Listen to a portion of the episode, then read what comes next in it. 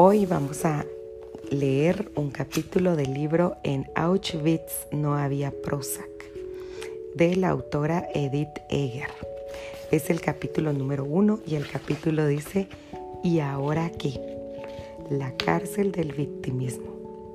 En mi experiencia, las personas que son víctimas se preguntan ¿por qué a mí? Las que son sobrevivientes se preguntan ¿y ahora qué? El sufrimiento es universal, pero el victimismo es opcional. Es inevitable sentirse herido u oprimido por otras personas o circunstancias. Podemos dar por sentado que, por más afables que seamos o por más que nos esmeremos, vamos a padecer dolor. Nos van a afectar factores ambientales y genéticos sobre los cuales tenemos poco o ningún control, pero todos podemos elegir si seguir siendo víctimas o no. No podemos elegir qué nos pasa, pero sí podemos elegir cómo responder a nuestra experiencia. Muchas personas permanecemos en una cárcel de victimismo porque en nuestro subconsciente parece más segura. Nos preguntamos por qué una y otra vez, creyendo que si pudiéramos averiguar la razón, el dolor remitiría. ¿Por qué me enfermé de cáncer? ¿Por qué perdí el trabajo? ¿Por qué mi pareja tuvo una aventura? Buscamos respuestas, intentamos comprender, como si hubiera una razón lógica que explicara por qué las cosas tomaron el rumbo que tomaron. Pero cuando preguntamos por qué, nos quedamos atascados buscando a alguien o algo al que culpar, incluidos nosotros mismos. ¿Por qué me pasó esto a mí? Quiero decir, ¿por qué no a ti? Quizás fue así en Auschwitz y sobreviví para poder hablar contigo ahora, para poder servir de ejemplo cómo ser una sobreviviente en vez de una víctima. Cuando pregunto ¿y ahora qué? en lugar de ¿por qué a mí? Dejo de ofuscarme con el motivo por el que pasó o está pasando esta cosa mala y empiezo a prestar atención a lo que puedo hacer con mi experiencia. No estoy buscando un salvador ni un chivo expiatorio. Antes bien, empiezo a sopesar las elecciones y posibilidades. Mis padres no pudieron elegir cómo terminar su vida, pero yo sí tengo muchas opciones. Me puedo sentir culpable por sobrevivir mientras que muchos millones como mi madre y mi padre fallecieron. O puedo elegir vivir, trabajar y curarme para liberarme del lastre del pasado. Puedo abrazar mi fuerza y libertad. El victimismo es el rigor mortis de la mente. Está anclado en el pasado, anclado en el dolor y en las pérdidas y escaseces, lo que no puedo hacer y lo que no tengo. Esta es la primera escotilla para salir del victimismo. Afronta lo que sea que esté pasando con una actitud gentil. No significa que tenga que gustarte lo que sucede, pero cuando dejas de pelear y resistirte, tienes más energía e imaginación para plantarte y plantearte ahora qué. Para seguir adelante en vez de quedarte inmóvil, para descubrir lo que quieres y necesitas ahora mismo y a dónde quieres ir a partir de ahí. Cada acto satisface una necesidad. Muchas personas decidimos seguir siendo víctimas porque nos legitima para no hacer nada a título propio. La libertad tiene un precio. Tenemos que responder a nuestra propia conducta y asumir responsabilidades, incluso en situaciones que no provocamos o elegimos. La vida está llena de sorpresas. Unas semanas antes de Navidad, Emily, una mujer de 45 años, con dos hijos y felizmente casada desde hace 11 años, se sentó con su marido después de acostar a los niños. Iba a sugerirle ver una película cuando él la miró y le dijo con parsimonia las palabras que iban a destrozarse la vida. Conocí a alguien, dijo. Estamos enamorados. Creo que nuestro matrimonio se acabó. Emily se quedó petrificada, hundida, y entonces llegó a la siguiente sorpresa. Tenía cáncer de mama, un tumor enorme que había que tratar urgentemente con quimioterapia agresiva. Durante las primeras semanas de tratamiento se sentía paralizada. Su marido aplazó la discusión sobre su situación matrimonial durante los meses en que ella recibía la quimio, pero Emily estaba aturdida. Pensaba que mi vida se había acabado, dijo. Pensaba que era una muerta en vida. Pero cuando hablé con ella ocho meses después de su diagnóstico, acababan de operarla y le habían dado otra noticia inesperada. El cáncer había remitido por completo. Nadie lo había podido prever, comentó. Es un auténtico milagro. Ahora ya no tiene cáncer, pero marido tampoco. Después de terminar la quimio, él le dijo que la decisión era firme y que había rentado otro departamento. Quería el divorcio. Tenía tanto miedo a morir, confesó Emily, que ahora tengo que aprender a vivir.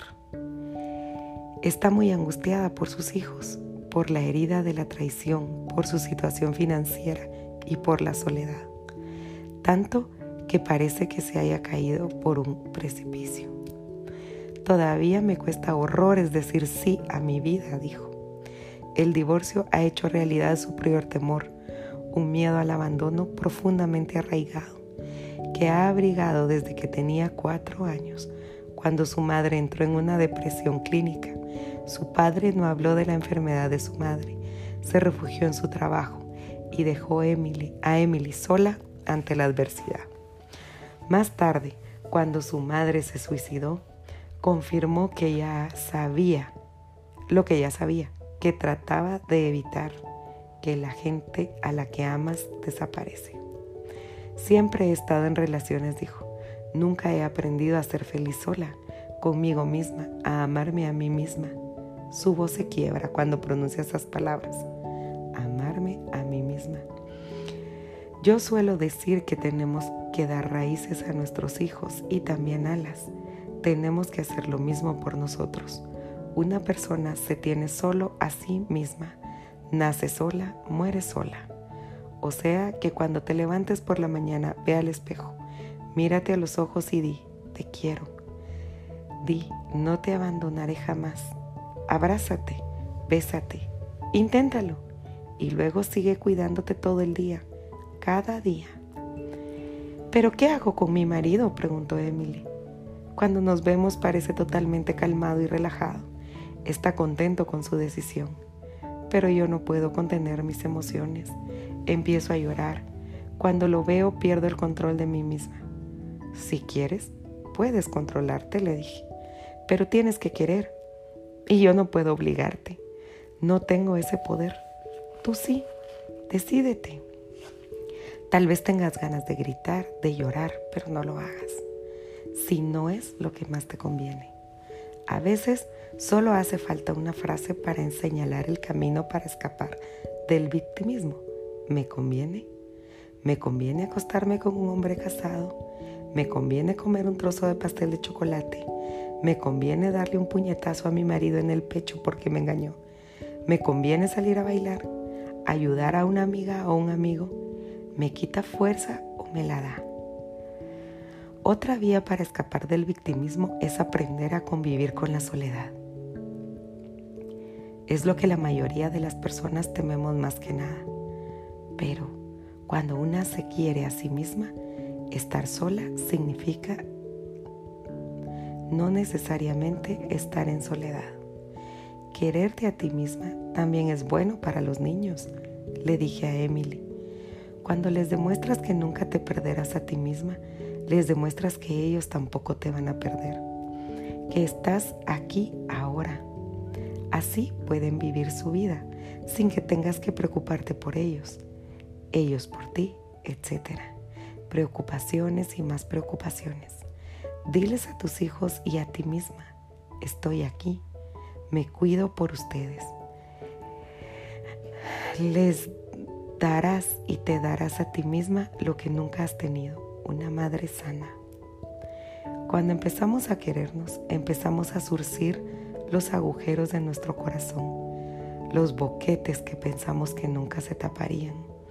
Y empezamos a descubrir cosas. Ajá, aprendemos a decir antes no lo veía así. Le pregunté a Emily qué cosas había descubierto en los últimos ocho meses de crisis. Se le iluminaron los ojos. He descubierto cuántas personas maravillosas tengo a mi alrededor. Familiares, amigos, personas que antes no conocía y con quienes he entablado amistad durante la terapia. Cuando me dijeron que tenía cáncer, pensé que mi vida se había acabado. Ahora he conocido a tanta gente, he aprendido que puedo luchar, que soy fuerte. He tardado 45 años en aprender eso, pero ahora tengo suerte de saberlo. Mi nueva vida ya está comenzando. Cada persona puede encontrar fuerza y libertad aún en las circunstancias más terribles. Cariño, quien manda eres tú. O sea, ¿qué manda? No seas como Cenicienta, que esperó en la cocina que llegara un tipo con un fetiche por los pies. No existen los príncipes ni las princesas. Todo el amor y el poder que necesitas está dentro de ti. Así que escribe lo que quieres conseguir, el tipo de vida que quieres vivir, el tipo de acompañamiento y acompañante que quieres. Cuando salgas triunfa. Júntense con grupo de personas que tengan problemas similares en el que puedan cuidarse mutuamente y comprométanse con algo mayor que ustedes mismos y muestren curiosidad. ¿Y luego qué? ¿Qué pasará? Nuestras mentes encuentran mil maneras brillantes de protegernos. El victimismo es un escudo tentador porque sugiere que si eludimos cualquier culpa nos dolerá menos. Mientras Emily siguiera identificándose como la víctima, podría pasar toda la culpa y la responsabilidad por su bienestar a su exmarido. El victimismo ofrece una falsa tregua postergando el crecimiento. Cuanto más tiempo nos quedemos ahí, más difícil será escapar. No eres una víctima, le dije a Emily. No es lo que eres, es lo que te hicieron. Nos pueden herir y acusar. Somos responsables e inocentes. Podemos renunciar al segundo premio que nos aporta el victimismo para hacernos del primer premio, crecer, curarnos y seguir adelante. El auténtico motivo para escapar del victimismo es poder afrontar el resto de nuestra vida. Bárbara estaba intentando sortear este escollo cuando me vino a ver un año después de la muerte de su madre.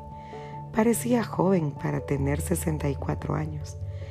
Tenía la piel suave y una larga cabellera rubia con mechas, pero parecía tener una carga muy pesada oprimiéndole el pecho y sus grandes ojos azules rebosaban de dolor.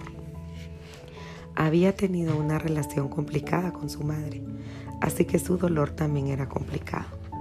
Su madre había sido una mujer exigente y controladora, y en ocasiones había afianzado el victimismo de Bárbara, haciendo hincapié en problemas como las malas calificaciones y las rupturas, con lo que había alimentado la idea de Bárbara de que era una mujer fracasada y una inútil que nunca llegaría a nada.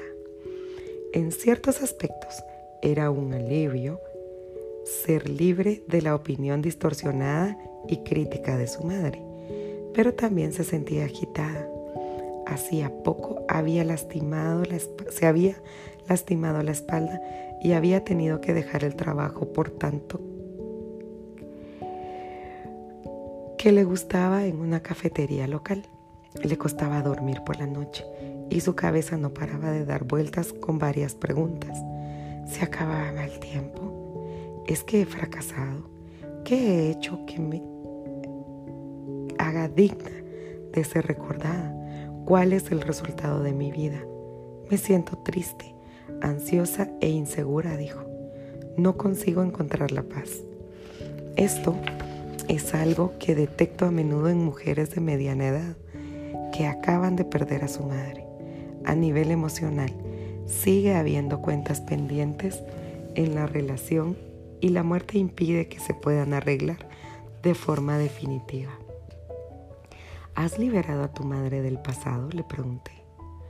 Bárbara negó con la cabeza y se derrumbó con los ojos bañados en lágrimas. Las lágrimas son positivas.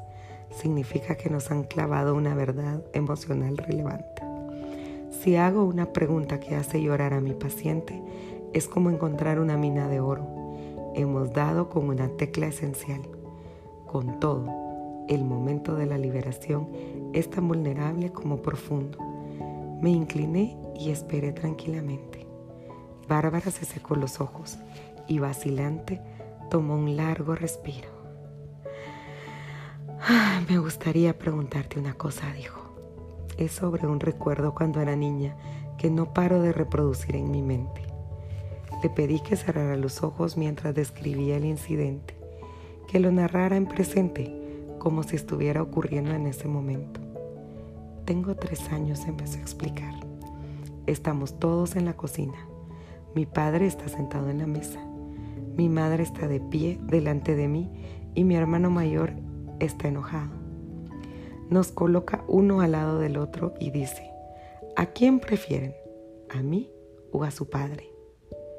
Mi padre lo está viendo y rompe a llorar. Dice, no hagas esto, no les hagas esto a los niños. Yo quiero decir que prefiero a mi padre. Quiero acercarme a él, sentarme en su regazo y abrazarlo, pero no puedo hacer eso. No puedo decir que lo quiero o haré rabiar a mi madre. Me voy a meter en un lío, así que digo que prefiero a mi mamá. Y ahora se le quebró la voz y las lágrimas le corrieron por la mejilla. Ahora me gustaría retractarme. Supiste sobrevivir, le dije. Fuiste viva, hiciste lo que tenías que hacer para sobrevivir. ¿Y por qué me duele tanto? preguntó. ¿Por qué no puedo olvidarlo? Porque esa chiquilla no sabe que ahora estás a salvo. Llévame hasta ella, en la cocina, dije. Dime lo que ves. Describió la ventana, las flores amarillas, las manijas de la alacena y explicó que sus ojos llegaban justo a la altura de las perillas del horno. Habla con esa niña. ¿Cómo se siente ahora? Quiero a mi padre, pero no lo puedo decir. No tienes ningún poder. Las lágrimas le corrieron por las mejillas hasta llegar a la barbilla. Se la secó y escondió el rostro entre las manos. Entonces eras una niña, dije. Ahora eres una adulta. Acércate a esa niña preciosa y única y sé su madre tómala de, de la mano y dile, te voy a sacar de aquí. Bárbara aún tenía los ojos cerrados, se mecía de lado a lado. Tómale la mano, seguí diciendo, acompáñala a la puerta. Baja con ella los escalones de la entrada hasta llegar a la acera. Camina en una manzana, dobla en la esquina y dile que ya no está encerrada. La cárcel del victimismo suele parecer, aparecer en la infancia y, aunque seamos adultos, puede condenarnos a seguirnos y a sentirnos igual de impotentes que cuando éramos pequeños. Nos podemos liberar del victimismo ayudando a que ese niño interno se sienta seguro y permitiéndole vivir en un mundo con la armonía del adulto. Animé a Bárbara a seguir llevando de la mano a la chiquita herida al llevarla de paseo, enseñarle las flores del parque, mimarla y amarla hasta el infinito, darle un helado de cono y un suave osito de peluche para que lo estrujara, lo que más necesitara para sentirse segura. Y luego llévala a la playa, dije. Enséñale a dar patadas a la arena. Dile estoy aquí y ahora nos vamos a enojar. Patea la arena con ella grita y chía y luego lleva a la casa, no a la cocina, sino a donde vives ahora, el sitio al que siempre acudirás para cuidar de ella. Bárbara continuaba con los ojos cerrados. Tenía la boca y las mejillas más relajadas, pero los ojos aún mostraban una mueca de tensión. Esa niña pequeña estaba atrapada en la cocina y necesitaba que la sacaras de ahí, dije la has rescatado. Asintió poco a poco, pero la tensión no abandonaba su rostro. No había acabado su trabajo en la cocina. Aún había otros que rescatar. Tu madre también te necesita, dije. Todavía está de pie en la cocina. Ábrele la puerta y dile que ha llegado la hora de que ambas sean libres. Bárbara imaginó que primero se acercaba a su padre, a la mesa donde aún estaba sentado, en silencio y con las mejillas bañadas en lágrimas, lo besó en la frente y le reveló el amor que había tenido que esconderle de pequeño. Luego fue hacia su madre, le puso una mano en el hombro, la miró a los ojos inquietos e hizo un gesto en dirección a la puerta abierta, al trozo de césped que se veía desde donde estaban. Cuando Bárbara abrió los ojos, algo en la cara y en los hombros pareció relajarse. Gracias, dijo. Liberarnos del victimismo significa liberar a otros de los roles que les hemos asignado. Yo misma tuve ocasión de usar esta técnica hace unos meses estaba de gira por Europa y había invitado a mi hija Audrey a acompañarme. Durante sus años de secundaria, cuando nadaba y se entrenaba para los Juegos Olímpicos de la Juventud, se levantaba a las 5 de la mañana para ir a la piscina y tenía el pelo verde de tanta exposición al cloro. Normalmente era su padre quien la acompañaba a las competencias de natación por todo Texas y el suroeste del país. Así fue como Bella y yo habíamos podido afrontar las obligaciones que nos imponían nuestras carreras y nuestros tres hijos. Habíamos sido socios y nos habíamos repartido las responsabilidades, pero esto significaba que los dos nos perdíamos cosas. Viajar con Audrey ahora no podía compensar el tiempo que habíamos perdido en su infancia. Aún así, parecía una forma satisfactoria de cumplir con los dictados de nuestra relación. Además, esta vez yo era la que necesitaba un fusil. Fuimos a Países Bajos y luego a Suiza, donde devoramos mil hojas tan deliciosas y dulces como las que mi padre solía llevarme furtivamente tras haber pasado la noche jugando billar. Yo había vuelto a Europa muchas veces desde la guerra pero me hizo un bien increíble estar ahí, tan cerca de mi niñez y de mi trauma, con mi espléndida hija, compartir silencios y conversaciones, escucharla hacer planes para embarcarse en una segunda carrera como asesora de temas de dolor y de liderazgo. Una noche, después de dar un discurso a una sala llena de ejecutivos internacionales en las escuelas de negocios de Lausana, alguien me sorprendió preguntándome cómo era viajar con Audrey. Busqué las palabras para explicar bien lo especial que era pasar el tiempo con ella. Mencioné que en las familias con hijos, los del medio solían recibir menos atención.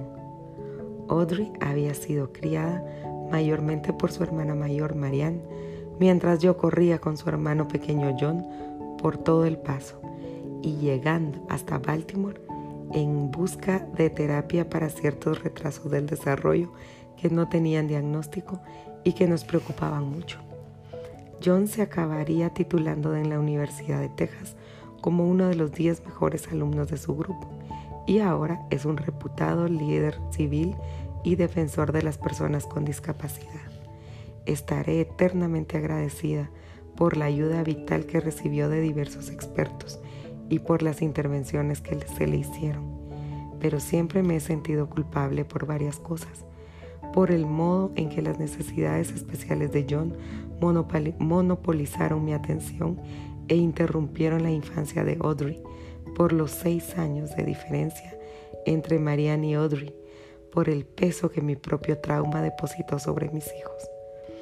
Decir esto de improviso en público fue catártico para mí me sentó bien reconocerlo y pedir perdón, pero la mañana siguiente en el aeropuerto, Audrey me hizo frente. Mamá dijo, tenemos que cambiar el relato de quién soy.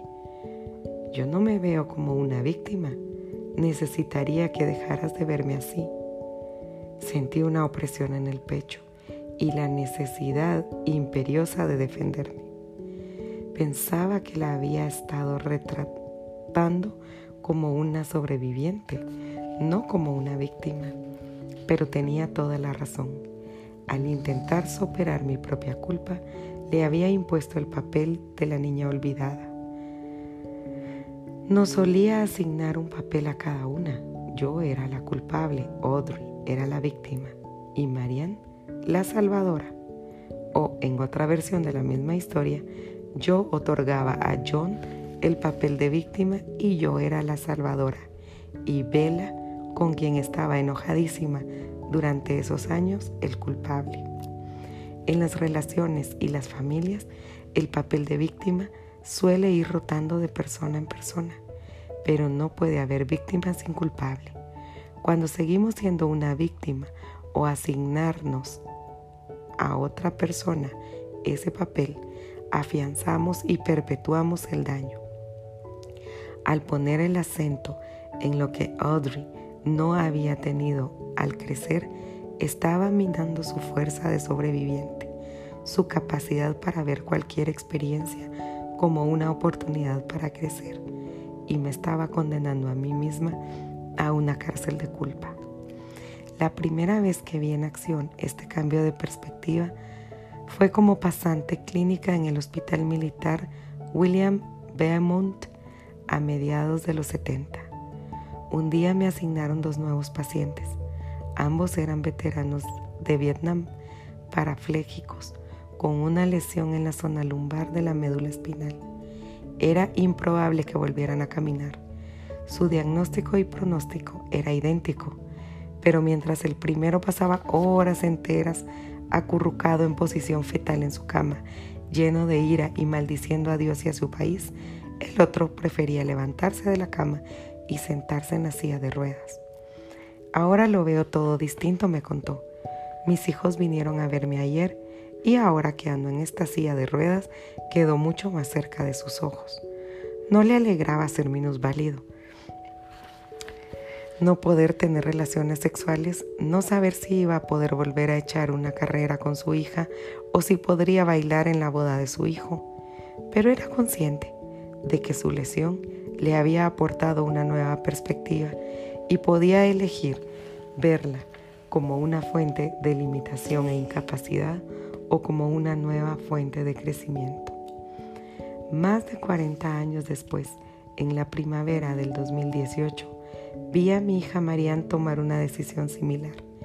De viaje por Italia con su marido, Rob empezó con unos escalones de piedra y cayó de cabeza sufrió un traumatismo craneoencefálico y durante dos semanas no sabíamos si sobreviviría en caso de que sobreviviera, qué persona sería.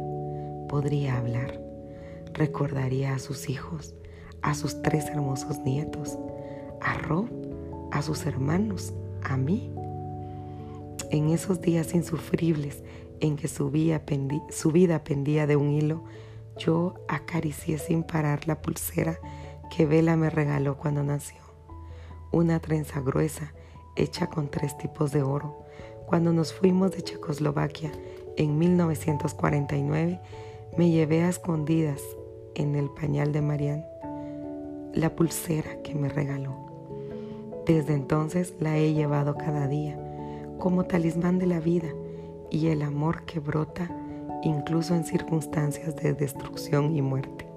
Un recuerdo de que sí se puede sobrevivir contra todo pronóstico. Para mí no hay ningún sentimiento peor que el miedo mezclado con la impotencia.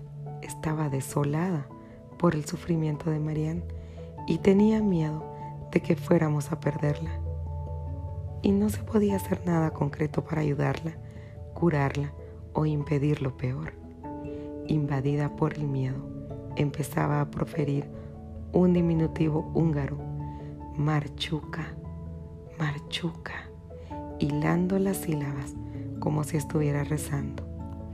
Me di cuenta de qué es lo que había hecho en Auschwitz, bailando para Joseph Mengele, retraerme a mí misma. Creé un santuario dentro de mí un lugar para mantenerme a salvo, mi espíritu y toda la vorágine de la amenaza e incertidumbre. Milagrosamente Marian sobrevivió. No recuerda las primeras semanas después de la caída. Tal vez ella también se retrajo consigo misma. De algún modo, gracias a una excelente atención médica, al apoyo incondicional y a la presencia constante de su marido y su familia, a sus propios recursos internos, recuperó pasito a pasito la función física y cognitiva y recordó los nombres de sus hijos. Al principio le costaba tragar y tenía el sentido del gusto alterado. Yo le cocinaba un plato detrás de otro, decidida a probar todas las comidas que le encantaban. Un día me pidió que le preparara plancita, un plato de papa con chucrut y brindaza, un queso artesanal checo. Era el plato del que yo me había atascado cuando estuve embarazada de ella. Al ver cómo daba el primer bocado y sonreía en mi fuero interno, supe que se recuperaría. En solo un año y medio, su mejora ha sido extraordinaria. Ahora vive y trabaja igual que antes del accidente, con vigor, brillantez, creatividad y pasión aunque muchos aspectos de su recuperación escapan de su control, son difíciles de explicar o, son cuestión de suerte. También han tomado decisiones que la han ayudado a sanar. Cuando estás en una posición vulnerable y tu energía es limitada, es vital elegir cómo invertir el tiempo. Marianne ha escogido pensar como una sobreviviente Pone el acento en lo que debe hacer para seguir mejorando. Escucha a su cuerpo para saber cuándo es la hora de descansar y se siente agradecida por tener salud y por todas las personas que le están ayudando a recuperarse. Cuando se despierta por la mañana se pregunta, ¿hoy qué voy a hacer? ¿Cuándo haré los ejercicios de mi terapia? ¿En qué proyecto quiero trabajar? ¿Qué necesito para cuidarme? La actitud no es todo. No podemos eliminar los momentos o curarnos con solo pensarlo, pero el modo en que invertimos nuestro tiempo y energía mental sí afecta nuestra salud. Si nos resistimos y clamamos contra lo que estamos experimentando, nos alejamos del crecimiento y la curación. En vez de eso, podemos reconocer esa cosa terrible que está sucediendo y encontrar la mejor manera de convivir con ella. Esto es especialmente cierto cuando nuestro proceso de curación encuentra reveses o escollos. Normalmente, tras un traumatismo cerebral, los pacientes no saben hacer muchas de las cosas que antes solían hacer sin despeinarse. Marianne todavía está haciendo grandes esfuerzos por recuperar todas las redes neuronales que quedaron dañadas tras la caída. Se cansa cuando está mucho tiempo de pie o caminando y le cuesta encontrar las palabras. Exceptuando las primeras semanas de recuperación, sus recuerdos están intactos, pero a veces no consigue recordar cómo se llaman las cosas, el nombre de un país que ha visitado o el de una verdura que quiere comprar en el mercado. Ha tenido que aprender nuevos métodos para hacer lo que antes hacía con los ojos cerrados. Cuando se prepara para un discurso, no puede anotar tres puntos y confiar que su cerebro recuerde las conexiones y rellene los huecos, como antes de la lesión. Ahora tiene que redactar todo el discurso, cada palabra y cada transición. Pero, curiosamente, en otras cosas se muestra más flexible e innovadora.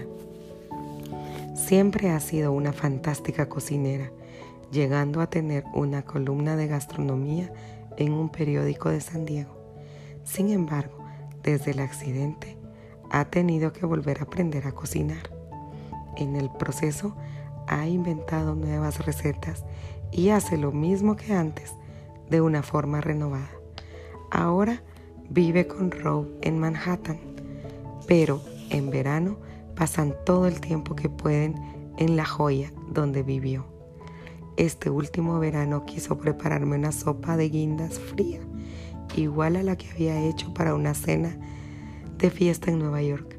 Trajo un puñado de guindas y se las y se releyó dos viejos libros de recetas húngaros, pero al final dejó los libros y lo, hizo, y lo hizo a su manera. Preparó la sopa en frío en vez de calentarla y luego enfriarla, añadiendo tres tipos diferentes de fruta, sin las constantes adaptaciones que había tenido que hacer desde el accidente. Seguramente habría hecho la sopa igual que antes, pero en vez de eso se prestó a reinventarse, algo a lo que había a lo que le había obligado su lesión y se dejó llevar para hacer algo nuevo y estaba riquísima. A veces veo en sus ojos cuánto le cansa y le frustra tener que esforzarse tanto por las cosas que antes había dado por sentadas, pero también se ha adaptado a las circunstancias. Es extraño, me dijo, pero me siento intelectualmente viva, aunque de modo diferente. Se le iluminó la cara como cuando había aprendido a leer de niña. A decir verdad, en cierta medida es divertido y emocionante. Esta experiencia no es rara en personas que han sobrevivido a lesiones similares.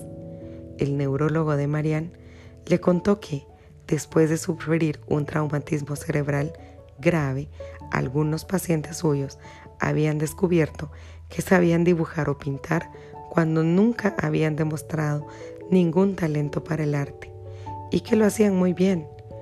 Cuando las vías neuronales se rompen o se reconfiguran, hay algo ahí que permite a muchos sobrevivientes descubrir dones que nunca habían tenido o que ni siquiera sabían que poseían. Qué bonito recordatorio de que las cosas que interrumpen nuestra vida que nos paran en seco también pueden allanar el camino a una identidad emergente, herramientas que nos muestran una nueva manera de ver, de ser, que nos aportan una nueva visión. Por esto digo que cada crisis tiene una transición. Las tragedias suceden y nos duelen en el alma y están y estas experiencias desoladoras también brindan la oportunidad de reagruparse y decidir qué queremos para nuestra vida. Cuando decidimos responder a lo que ha pasado avanzando y descubriendo nuestra libertad, nos evadimos de la cárcel del victimismo. Las claves para liberarse del victimismo. Eso fue entonces. Estamos en el presente. 2. En cada crisis hay una transición. Y 3. Saca provecho de la libertad. Déjate guiar por esta creación intuitiva como si fuera un faro.